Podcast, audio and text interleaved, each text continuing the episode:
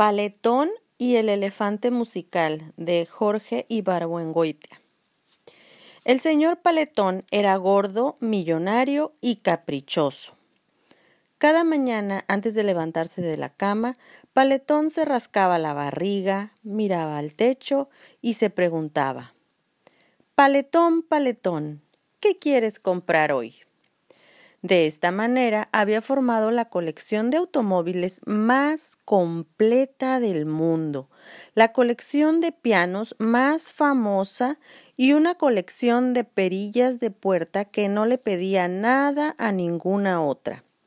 También tenía varios animales notables como Eloísa, la pulga vestida, Porrón, el oso matemático y Policarpo, un animal que no se parece a ningún otro por tener cinco patas, dos cabezas y nada que pueda llamarse hocico.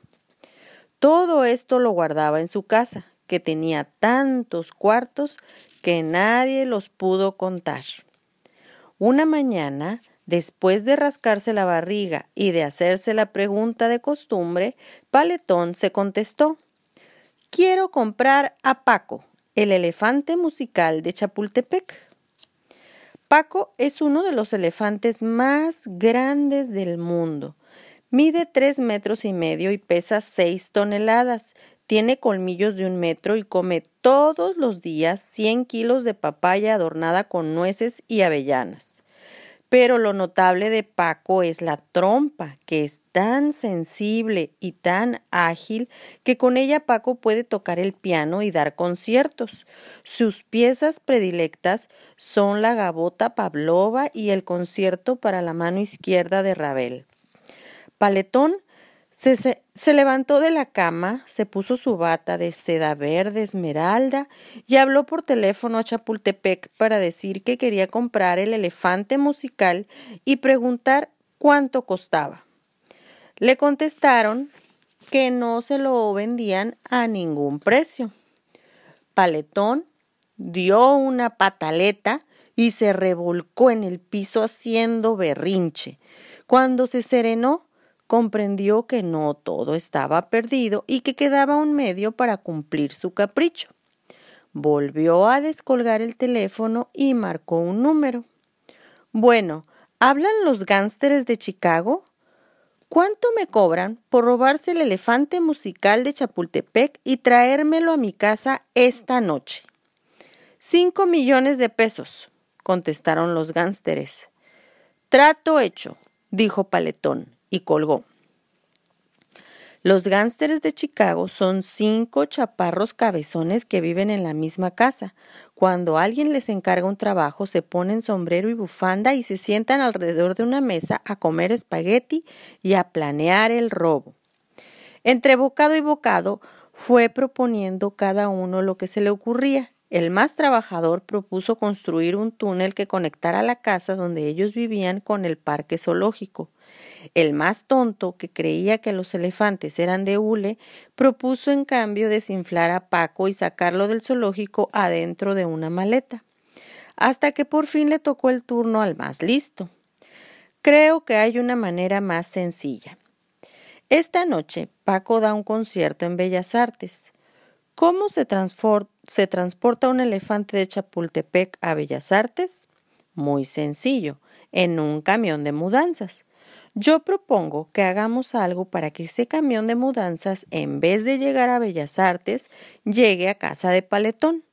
¡Magnífico! cantaron los gánsteres a coro. ¡Magnífico! Entre el plato y la boca se cae la sopa. El camión de mudanzas que llegó esa noche a Chapultepec a recoger a Paco, el elefante musical, iba manejado por los gánsteres de Chicago disfrazados de empleados de Bellas Artes. Los policías de guardia no sospecharon nada y hasta ayudaron a poner la rampa para que el elefante musical subiera al camión de mudanzas. Paco, el elefante musical que estaba recién bañado y perfumado, listo para presentarse en público y tocar el piano, tampoco sospechó nada. Subió al camión muy tranquilo y cuando bajó de él lo hizo pisando con cuidado, procurando no tropezarse, creyendo que estaba entrando en el foro de Bellas Artes. Esperaba que de un momento a otro sonaran los aplausos de cientos de espectadores. ¿Cuál no sería su sorpresa cuando oyó un solo aplauso? Era el de Paletón. Paco, el elefante musical, miró a su alrededor con extrañeza. No estaba en Bellas Artes. Estaba en el salón donde Paletón guardaba su famosa colección de 250 pianos. Al ver tanto piano, Paco no pudo resistir un momento más preparó la trompa y empezó a tocar, primero en un piano, y después en otro y después en otro. Y tocó y tocó tanto que los vecinos, que no podían dormir con tanta música, llamaron a la patrulla.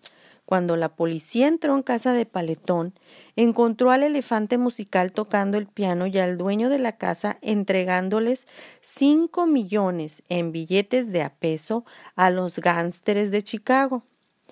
Tres millones cuatrocientos veinticinco mil cuatrocientos veintitrés. Tres millones cuatrocientos veinticinco mil cuatrocientos veinticuatro. Paletón y los gánsteres de Chicago están en la cárcel. Paco, el elefante musical, sigue en su jaula en donde de vez en cuando da conciertos. Y colorín colorado, este cuento se ha acabado.